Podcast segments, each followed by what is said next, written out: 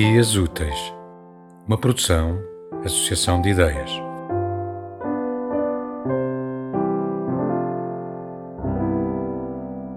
Mesmo que você morra, me avise. Dei os melhores livros para que ele pudesse ler enquanto eu preparava o jantar. Durante dois meses, eu li para ele como se fosse uma missionária. Ele me ouvia.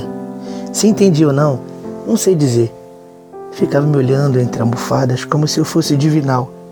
A boca salivava de vez em quando e os olhos se fechavam tomados pelo cansaço. Ele me olhava como se eu fosse de outro mundo. E depois me puxava para o seu lado para sentir o cheiro do meu perfume. Cheiro bom de mulher madura, me dizia. Ríamos distraídos porque era bom. Quando ele aparecia, de vez em quando, sabia o que queria. Preparava o melhor prato, arrumava com flores o pequeno apartamento e me perfumava toda, que era bom sentir o seu faro escorregando pelo meu cangote. Depois, levantava do meio das minhas pernas, se lavava, colocava primeiro a camisa e se vestia inteiro, um pouco amarrotado, tudo bem, e saía. Eu ficava estirada pelas almofadas, uma preguiça danada. Olhava o céu pela janela e começava então a recolher as coisas que encontrava pelo caminho calcinha, sandálias, livros, preservativo, pedaço de bolo de chocolate. Quando chegava o dia que ele apareceria, já tinha feito a feira, comprado frutas, doces, preparado o melhor jantar e separado o livro mais instigante para que pudesse ler para ele. Abri a porta do armário para achar uma fragrância diferente de todas as que eu já havia experimentado e ficava esperando que, enfim, ele chegasse. Pedi primeiro que ele me cheirasse. Depois, li duas ou três páginas do livro para que ele me entendesse. Não sei direito o que ele achou, mas a precisão dos movimentos que ele lançava sobre meu corpo, depois de jogar o livro longe, davam algum sinal de que estava gostando. Eu era arremessada de um lado ao outro, e isso era bom, mas ficava contabilizando quantos autores já tinha lido para aquele menino durante todas essas noites.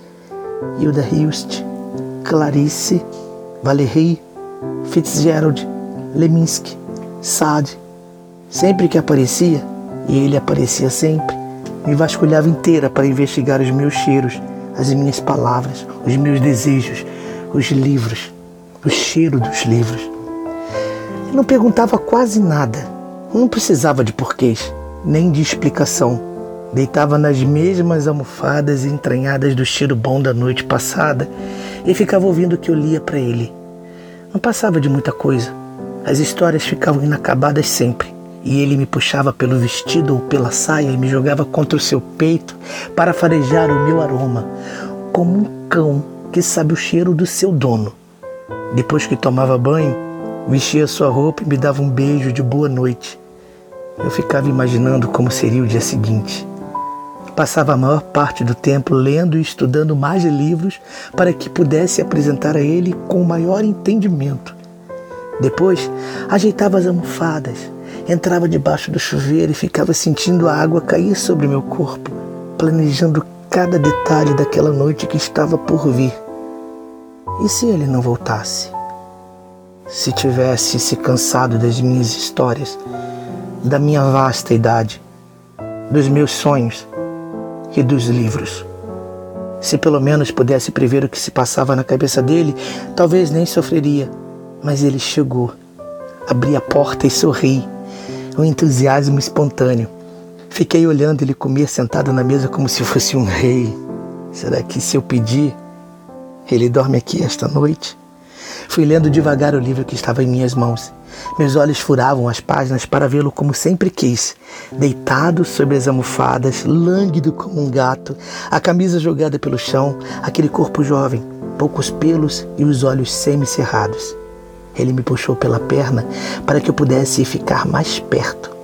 Fui, fui caindo sobre seu corpo e falei: Falei, eu te amo. Ele riu. Falei de novo: Eu te amo.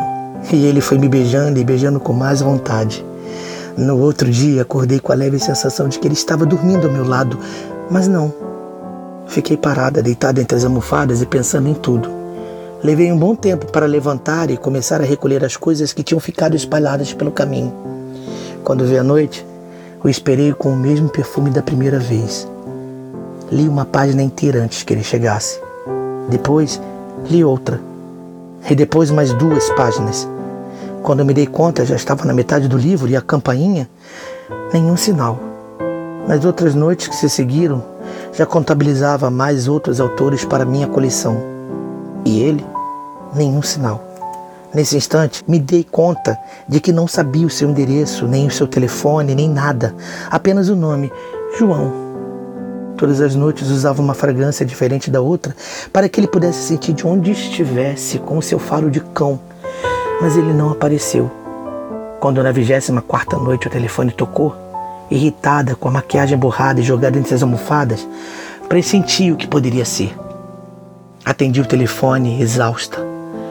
A mesa posta, a comida dos dias anteriores estragando nas panelas, o cheiro forte de todas as fragrâncias nas almofadas, pelas cortinas, entranhados pela sala, misturados ao odor da comida estragada, os vestidos rasgados, a esperança cortada. Ele ainda disse: Me perdoe. Eu queria dizer qualquer coisa, gritar, chorar, mas não, não. Mesmo que você morra, me avise.